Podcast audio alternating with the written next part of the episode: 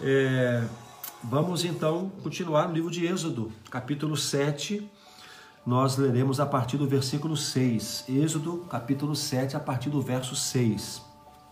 Diz assim o texto da palavra de Deus: Moisés e Arão fizeram conforme o Senhor lhes ordenou. Quando falaram com Faraó, Moisés tinha 80 anos e Arão 83. O Senhor disse a Moisés e a Arão: O Faraó exigirá: mostre-me um milagre. Quando ele o fizer, diga a Arão: tome sua vara e jogue-a no chão na frente do Faraó, e ela se transformará numa serpente. Então Moisés e Arão foram ver o Faraó e fizeram conforme o Senhor havia ordenado. Arão jogou a vara no chão diante do Faraó e de seus oficiais, e ela se transformou numa serpente. O Faraó mandou chamar seus sábios e feiticeiros, e por meio de suas artes mágicas, esses magos egípcios fizeram a mesma coisa. Jogaram suas varas no chão e elas também se transformaram em serpentes. Mas a vara de Arão engoliu as varas dos magos. O coração do Faraó, porém, permaneceu endurecido. Ele continuou se recusando a ouvir exatamente como o Senhor tinha dito. Bom, nós vamos começar hoje a partir desse encontro. Agora, é, Moisés e Arão não vão questionar mais a Deus. A gente terminou a nossa conversa ontem com vocês aqui, lembrando que Deus deu uma ordem: olha, vocês vão lá, vocês avisem o povo, o meu povo, os israelitas, os hebreus, avisem o faraó, porque vocês vão sair do Egito. E nós vamos começar um processo agora. E, mas Deus adiantou para Moisés que o coração do faraó ficaria realmente endurecido. E nós lembramos aqui ontem com vocês que, que isso fazia parte dos processos. Né? Ah, o, o coração endurecido do faraó fez com que os egípcios, mas também o povo de Deus conhecesse todo o poder do Senhor. Todas as formas como Deus agiu ali a partir daquele momento para libertar o povo era eram os processos de Deus para que o seu povo pudesse conhecê-lo. E nós declaramos aqui que muitas vezes portas vão estar fechadas diante de nós, corações vão estar endurecidos, mas isso não, não é ruim. Isso é, na verdade, oportunidades que teremos para ver a ação, o poder e a majestade de Deus. Então nós devemos confiar e descansar e obedecer ao Senhor. Bom, que acontece aqui é que diante do faraó, o Senhor já avisa, olha, vai estar com o coração endurecido e vocês vão precisar fazer alguns sinais ali, né? Que eles já tinham treinado antes, lembra? Então agora o que vai acontecer é esse primeiro sinal, a, a, a, a vara de Arão se transforma numa serpente. É interessante porque a gente é, já, já tinha ouvido um pouco da mitologia egípcia e tudo, e é interessante demais a, a, a questão da serpente ah, os, os, egípcios eles tinham uma crença né, é, de que o deus Ra, que é o sol, o deus sol, né, que a gente ouve muito nos filmes, falar de Ra, Ra, Ra, é, ele toda a noite, durante a noite, né, ele era travado uma batalha. Para que ele pudesse surgir no dia seguinte, ele tinha que vencer uma batalha é, contra outros deuses. É, e esses deuses tinham na, numa serpente chamada Apophis o, a, o seu demônio maior, ou seja, a, a, deuses inimigos de Ra se juntavam para vencê-lo durante a noite para que ele não nascesse na manhã do dia seguinte. E em contrapartida, Ra tinha o apoio de outros deuses né, que lutavam contra essa serpente Apophis para que ele pudesse vencer Apófis e no dia seguinte, Apófis e a Pepe. ou a Pepe, né? Para que na manhã do dia seguinte ele surgisse no horizonte e, e, e, começasse um novo dia. Então o povo egípcio eles tinham, eles sabiam que durante a noite uma batalha era travada no, no mundo da, da, dos deuses, né? Apófis ou a Pepe que, é, tentava, que era a serpente, tentava vencer Ra, que é o né? que era o sol, para que ele não nascesse no dia seguinte. Isso vai dar sentido para algumas outras pragas mais à frente. E eles criam nisso. Então a serpente era o grande inimigo noturno. E por causa disso, os sacerdotes egípcios muitas vezes faziam cerimônias durante a madrugada para poder. Eles acreditavam que eles podiam contribuir nessa batalha para que a Apófis ou a Pepe, a serpente, fosse vencida durante a noite para que Ra nascesse na manhã do dia seguinte. Então era uma loucura Vocês isso. entendem o significado da serpente para os egípcios? E aí, às vezes, a gente tava falando, a gente conversou muito aqui sobre isso, né? A gente achou muito interessante todas essas curiosidades. É, por que, que a vara se torna em serpente? A vara de Arão. Por que, que não virou, sei lá, um dinossauro, um dragão? Não, porque a serpente tinha um significado para os egípcios.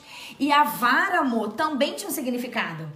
Porque a, os deuses do, do, do Egito, eles tinham os cetros dele, as varas, eram uma serpente retorcida, assim. Então, olha como toda essa simbologia que Arão e Moisés vão viver ali tem um significado para eles. Às vezes a gente tá fora da cultura, né, amor? E a gente não entende. Por que, que a vara virou serpente, a outra serpente engoliu a serpente? Porque para os egípcios, tudo isso era representação de deuses que eles adoravam. Então, só para concluir aqui essa Aham. introdução, então quando eles estão ali diante da, da- do faraó, Arão joga a vara no chão e ela se transforma numa serpente. Então, é, a gente até estava estudando sobre isso. É provável que no, começo do dia, né, é- era o dia assim, o começo do dia no Egito era assim, era um, era um momento mais feliz do dia, porque eles constataram que Venceu. a Apófis foi derrotada na noite, eh, durante a noite, né? Então, só que quando chega ali, Arão joga a, a vara no chão, se transforma numa serpente, ou seja, de repente ele traz à tona exatamente a imagem, a imagem temida da noite, né? A, a imagem da serpente que traria, faria uma alusão a Apófis, a Pepe. Bom, mas eh, isso não é bíblico, isso são mitologias, são crendices egípcias. A gente queria trazer apenas a ideia de que, que Deus não está totalmente fora, não está por fora da cultura. Deus às vezes fala conosco usando elementos da nossa cultura, trazendo-nos uma contextualização daquilo que Ele quer nos dizer, usando elementos daquilo que a gente acredita. Né? Então ali o Senhor ele faz uma, uma ele usa a figura da serpente, né? Depois os, os magos reproduzem aquilo jogando suas varas no chão. Não sei quantos magos eram, quantas varas eram. Eu sei que a serpente de Arão come as serpentes, engole as serpentes dos magos eh, egípcios. O que significa também para na crendice deles que é uma como uma magia mais forte que a outra. Né? Uma magia engole a magia do outro, ou seja, a magia que que subestima a outra é uma magia superior. Então existe uma série de, de, de símbolos aqui nesse, nesse primeiro encontro, nesse, nesse, nesses sinais que, que Arão e Moisés manifestam ali do poder de Deus para com ah, o faraó. E sobretudo, amor, a ideia dessas representações desses animais, dessas figuras, é para que Deus faça juízo sobre esses falsos deuses do Egito. É para que Deus mostre para aquela cultura, para aquela nação que era a mais poderosa daquele tempo, é para que Deus mostrasse para eles que tudo que eles acreditavam e que eles veneravam não era real. Deus queria mostrar para os egípcios e para o seu próprio povo quem ele era. Porque, gente, a gente tem falado isso muito aqui. O povo de Deus estava muitos anos inserido nesse mundo de cultura onde deuses falsos eram adorados. Então, é, Deus precisava mostrar que ele era Deus e que tudo aquilo que aqueles homens acreditavam não era real. Então vocês vão perceber que em cada momento, em algumas pragas, Deus está dizendo assim: olha, vocês adoram esse Deus, mas esse Deus não existe. Eu sou o Deus que domina o Nilo, que domina o sol, que domina a escuridão. Então, eu quero que vocês entendam que o desejo de Deus é desmistificar as mentiras que Satanás coloca até nas culturas para nos fazer acreditar em falsos deuses. O que, o que acontece no Egito, a gente vai começar a falar das pragas aqui hoje, né? É que o Senhor ele vai colocando aqueles deuses e aquelas crenças egípcias em seus devidos lugares. Deus vai mostrando quem ele era e ele vai de certa forma constrangendo é, esta fé entre aspas egípcia, porque ele vai vencendo, ele vai humilhando de certa forma aqueles falsos deuses em cada uma das pragas. Vamos falar da primeira? Vamos falar. Bom, acontece essa manifestação da serpente, a serpente de Arão come a dos outros magos, mas Faraó vê aquilo, entende Olha que acontece ali um, um domínio maior do Deus de Abraão e Moisés, mas o coração dele está endurecido e ele diz: Não vou liberar o povo. Beleza. Alguns dias passam, Deus fala de novo com Moisés, diz: volta lá, porque agora eu vou manifestar o meu juízo sobre o Egito. E aí a primeira praga que acontece é quando a, é, é, o faraó tá ali no rio Nilo, Deus fala para ele: olha, na manhã o faraó vai estar tá lá, vai lá na margem do rio e fala, fala, de Moisés. novo. Deus fala para Moisés e diz de novo para ele libertar o meu povo para me adorar.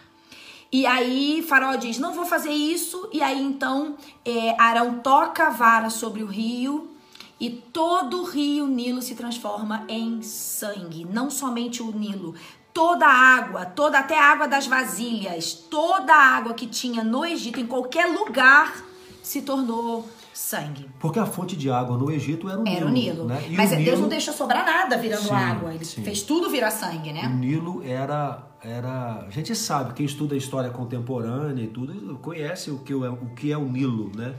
Mas para eles, né, para o misticismo egípcio, o Nilo era, era uma divindade, né? Então, de repente, aquela divindade se torna sangue. E aí, gente, aqui tem um significado para as nossas vidas. Presta atenção nisso. Por que, que eles acreditavam que o Nilo era um deus? Porque o Nilo sustentava o Egito. Era o, rio, o Nilo que mantinha vida no Egito, agricultura, subsistência, toda a água que eles tinham era do Nilo.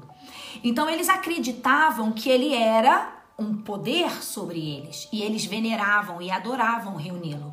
Quando eles veem o rio se transformando em sangue, eles descobrem que aquele deus Nilo perdeu a batalha para o deus de, Abra de Moisés e de Arão. Pessoal, olha só, algo para a gente pensar. Às vezes, a gente acha que aquilo que nos sustenta, que aquilo que é, é, a maior fonte de, de que mantém a nossa vida. Fonte de manutenção da vida. A gente adora isso também. Por exemplo. Só um parênteses, porque às vezes a gente olha assim para isso e fala, ah, isso aí. Não tem nada nossa, a ver comigo. Que bobagem, adorar um rio.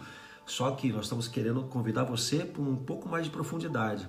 Às vezes cada um de nós tem o seu Nilo. É isso aí que a gente é, quer Às falar. vezes nós temos nossos Nilos particulares. É isso aí. Pessoal, aquilo que a gente acha que nos sustenta, que nos mantém, a gente às vezes venera. Às vezes a gente coloca Deus em outro lugar e coloca isso no primeiro lugar. Uhum.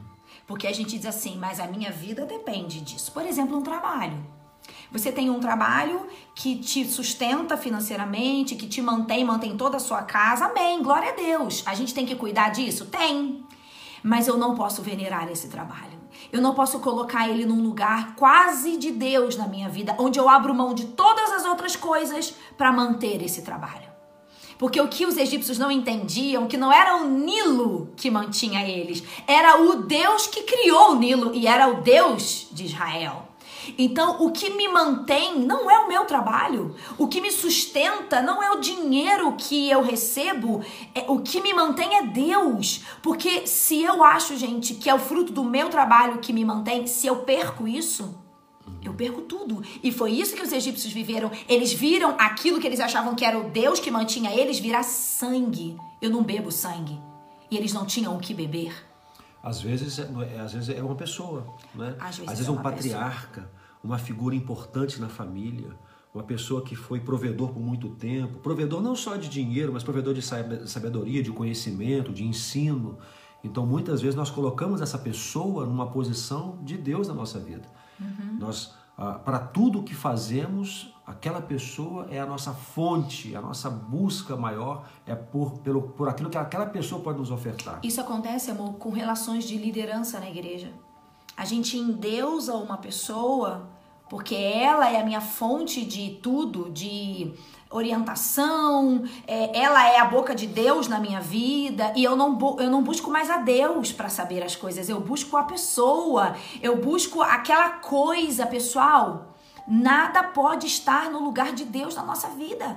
Se os egípcios entendessem que era o Deus verdadeiro que cuidava deles, que trazia água para o Nilo, eles não adorariam algo errado. Estão entendendo isso? E o que, que Deus faz ali? Deixa eu mostrar para vocês que o Nilo não é um Deus. Que eu toco com a vara e eu transformo tudo isso em sangue e vocês não têm mais de onde tirar a água porque ele não é uma divindade, às vezes Deus tira da gente também aquilo que a gente acha que é um Deus. para que a gente reposicione a nossa fé. A gente aprender, para nos ensinar. Deus já tirou alguma coisa da sua vida que você venerava, que você adorava, que você achava que sem aquilo você não vivia? Para ele mostrar para você que ele é Deus? O importante então é colocar as coisas no lugar certo. É. É, Deus, ele, ele, ele pode cuidar dessas pessoas importantes para nós, mas a, a nossa devoção, a nossa fé deve estar em Deus. Deus pode nos manter num trabalho, Claro. nos, nos prover ali subsistência num trabalho, né, num- numa empresa. Pode ser a nossa própria empresa. Deus pode fazer isso, mas o, o- quem nos sustenta é Deus. É Deus que está por trás. Né? Temos que é, adorar a, a pessoa certa, adorar o Senhor. Só uma pausa aqui, amor. Você sabe que às vezes o Deus da pessoa é a beleza. Ela apoia todo o significado que ela tem na vida naquilo que ela tem externamente. A beleza dela é o Deus. Ela acha que ela consegue coisas porque ela é bela, ela acha que ela mantém um casamento porque ela é bonita ou ele. É, E aí venera a beleza, e quando isso começa a ser tocado por Deus, a pessoa Ou pelo tempo também, né? É, o exatamente. tempo- O, corpo, por exemplo, É. às vezes é Deus para alguns. Vocês não têm ideia, gente, de quantas pessoas eu converso com essa questão aí. A beleza foi aonde ela pautou toda a segurança dela de vida. E aí alguma coisa acontece que estremece isso, a pessoa não sabe para onde corre. O Nilo era o que eles achavam que sustentava o Egito. E não era o Nilo. Vamos para outra praga? Vamos. A gente não vai muito longe hoje não, tá, gente? Mas a segunda praga é a praga das. Ah, detalhe. Os magos conseguiram Reproduzir. reproduzir este esta praga, né? Os magos também transformam água e sangue em sangue, tá? Uhum. Agora a outra praga é a praga das rãs, a segunda praga. E, e é interessante porque tem uma deusa também egípcia. Como é que chama a deusa egípcia? É, é requete. Requete, é a, é a deusa que tinha, é, inclusive até eles encontram aí alguns, alguns Papiros. arqueólogos encontraram é, imagens dessa deusa que é corpo de, de ser humano e cabeça de rã, com a cabeça de um sapo, né? É a deus, a deusa Requete. Então o que acontece aqui e, e como ele, como ela era uma uma divindade, eles não matavam, né? Então, ou seja, você imagina agora a, a multiplicação das rãs, a segunda praga em todo o Egito, e não é como se fosse para mim e para você. Aqui a gente né, daria um jeito de juntar tudo e matar e tocar fogo. Ali não. Então as rãs conviviam com eles. Eles tinham a deusa respeitavam Requete, as rãs. Então era uma loucura, na verdade. Né? Uhum. E na proporção que elas iam morrendo por alguma questão, eles abriam um armário tinha rã.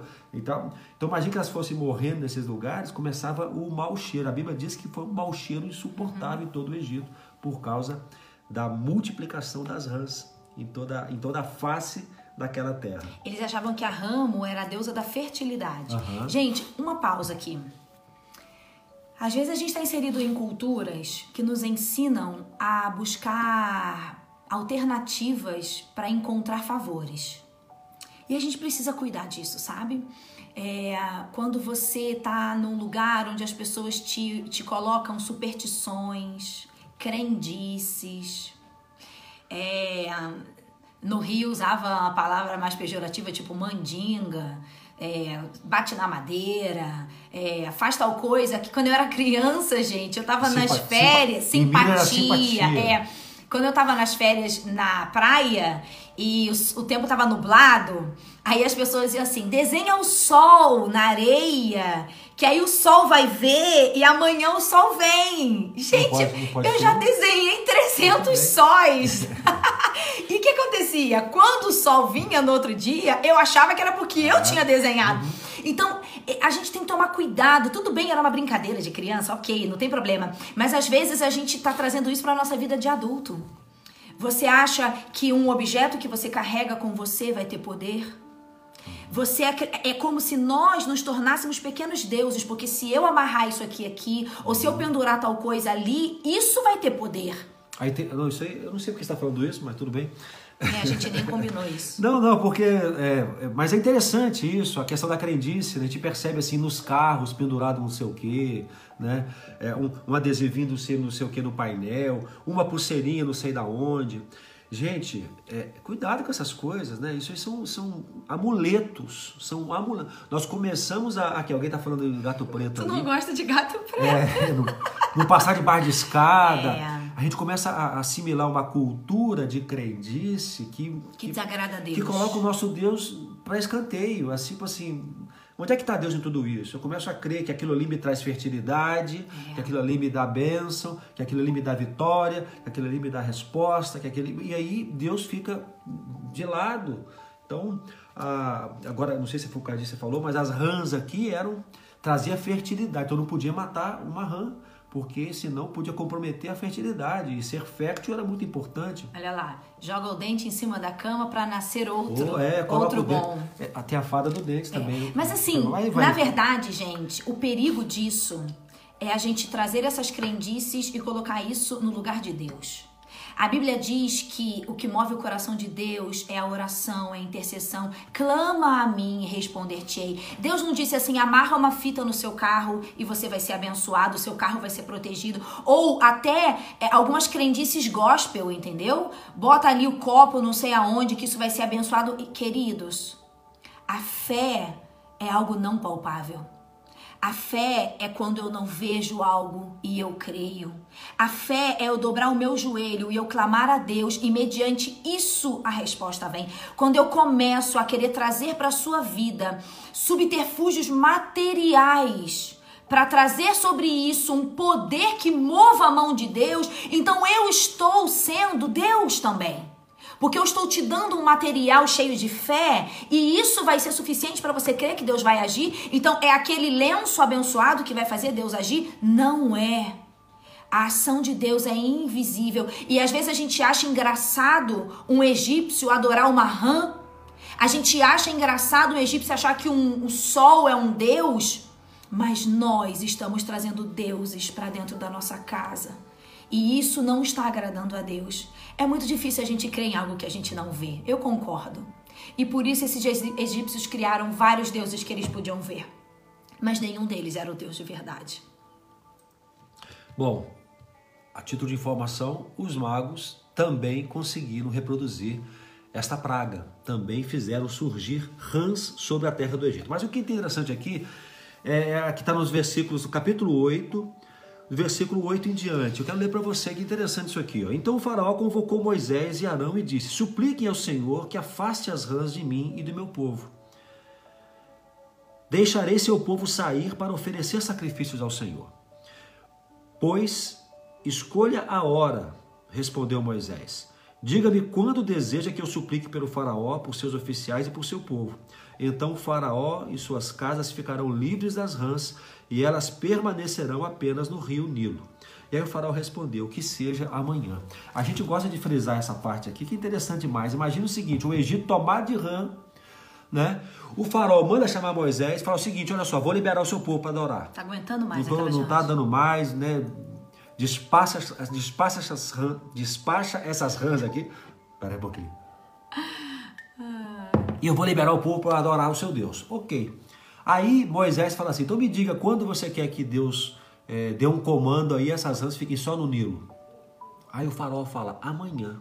Amanhã. Gente, é, essa, alguém já disse que essa palavra amanhã é uma das palavras mais perigosas da Bíblia. Quando a gente se dispõe a fazer alguma coisa, preciso fazer alguma coisa, concluir que preciso fazer alguma coisa, mas eu digo, farei amanhã. Farei amanhã. É, o que o faraó está dizendo é o seguinte: vamos viver mais um dia com as rãs. Vamos suportar mais um tempo o mau cheiro das rãs. Vamos é, nos ajustar mais um dia a todos os incômodos que as rãs cheiro. oferecem. Então ele está dizendo o quê? Nós não queremos a solução agora, nós queremos amanhã. Gente, quantos de nós têm vivido suas vidas suportando incômodos, suportando dificuldades, suportando maus cheiros, suportando coisas que são insuportáveis, já concluíram que precisam se livrar disso, mas respondem: amanhã farei, amanhã. Então, pense um pouco sobre isso. Se não há hoje na sua vida alguma coisa, alguma situação que você precisa se livrar e precisa se livrar hoje, mas todos os dias você tem procrastinado, tem dito: amanhã eu resolvo, amanhã eu me livro disso, amanhã eu abandono tal coisa. Ou amanhã eu começo a mudar isso. É, você entende que você precisa ter uma vida de oração, uma vida de busca ao Senhor, e você fala: amanhã eu começo. Eu preciso mudar com o meu marido, eu preciso tratar melhor os meus filhos. Amanhã eu começo. E o amanhã nunca chega. Nunca chega, porque aí amanhã eu vou dizer que eu vou começar amanhã. digo, eu digo amanhã de novo. É. É. Aí Então tem coisas, gente, que quando a gente percebe, é como você tá andando e, e, de repente entra uma farpa no seu dedo e aquilo começa a te machucar, inflamar e só quem tem uma farpa sabe. Aí você fala assim: amanhã eu vou tirar essa farpa daqui. Você vai dormir com ela? Não tem sentido isso. Faraó, não tem sentido o que o faraó falou, gente. Era para ele responder: faz isso agora, que eu não tô aguentando Já, mais essas já. mães. Então a gente quer dizer pra vocês assim, aquilo que o Espírito Santo falar ao seu coração que precisa ser mudado, que você precisa abandonar. Não fale que você vai fazer isso amanhã, segunda-feira, é o Dia Internacional das Mudanças. Não, porque pode ser que não chegue pra mim a segunda-feira ou pra você.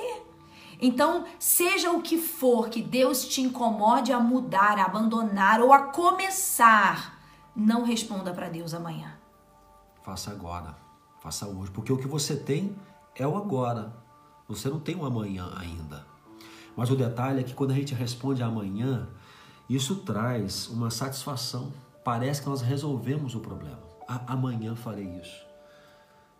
Mas o amanhã nem sempre é o momento apropriado. A gente vai e deixa para amanhã outra vez e por aí vai. Então, é, a palavra que a gente deixa em relação às, às pragas, ou a praga das rãs especialmente, é que nós não podemos deixar para amanhã aquilo que Deus nos diz para fazer no dia de hoje.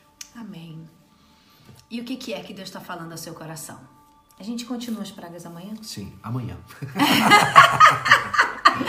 Olha, eu continuaria agora, mas aí a gente ia avançar tempo, duas horas da tarde, né? Essa foi ótima, né? Ai, mas o que, que Deus está falando ao seu coração sobre mudanças, abandonos? Você precisa fazer isso agora. Tem alguém que você precisa procurar para resolver algo? Tem uma conversa que você está adiando? Tem algum problema que você não quer resolver, não quer mexer, mas vira e mexe, Deus te incomoda, sabe, um perdão para falar. Não sei, essas coisas estão vindo no meu coração agora e eu preciso te dizer que se tem algo que você está protelando, às vezes é um cuidado com você, sabe, gente, é, Deus nos dá saúde, Deus cuida dela, mas Ele nos deu também a responsabilidade de sermos mordomos de nós mesmos, sabe? E como eu vejo pessoas é, que são displicentes com a saúde, com seu próprio corpo, porque ficam dizendo assim: ah, amanhã eu vejo isso, amanhã eu marco um médico, amanhã eu procuro tal coisa. Não tem amanhã. É hoje, é agora. Então, seja o que for que Deus esteja falando ao seu coração que você precisa fazer, não espere amanhã. Faça já. Amém. Amém. Às vezes também é alguma coisa que você tem que abandonar, né? Algo que você sabe que faz mal a você, algo que você sabe que desagrada a Deus e que você tem cultivado ao longo do tempo. Se Deus está dizendo a você hoje que você tem que abandonar, tem que deixar, não faça amanhã, faça agora. Nós vamos orar nesse momento Amém. e nesse tempo de oração é o tempo de você fazer uma declaração para Deus. Declare para o Senhor o que é que você vai fazer hoje. Seja algo que vai cuidar de você, que vai abençoar a sua vida, no sentido de algo especial que você tem adiado, né? um cuidado especial que você está sempre procrastinando, ou seja, algo que você tem que abandonar, que você já entendeu que desagrada a Deus, que ofende ao seu Deus, que compromete a sua relação com Deus, e você entende que você tem que abandonar isso. Então agora, enquanto nós oramos, faça essa declaração ao Senhor. Vai ser hoje. Hoje eu começo a viver todas as mudanças que eu preciso viver e que Deus tem me desafiado a vivê-las. Não vai ser amanhã, vai ser hoje.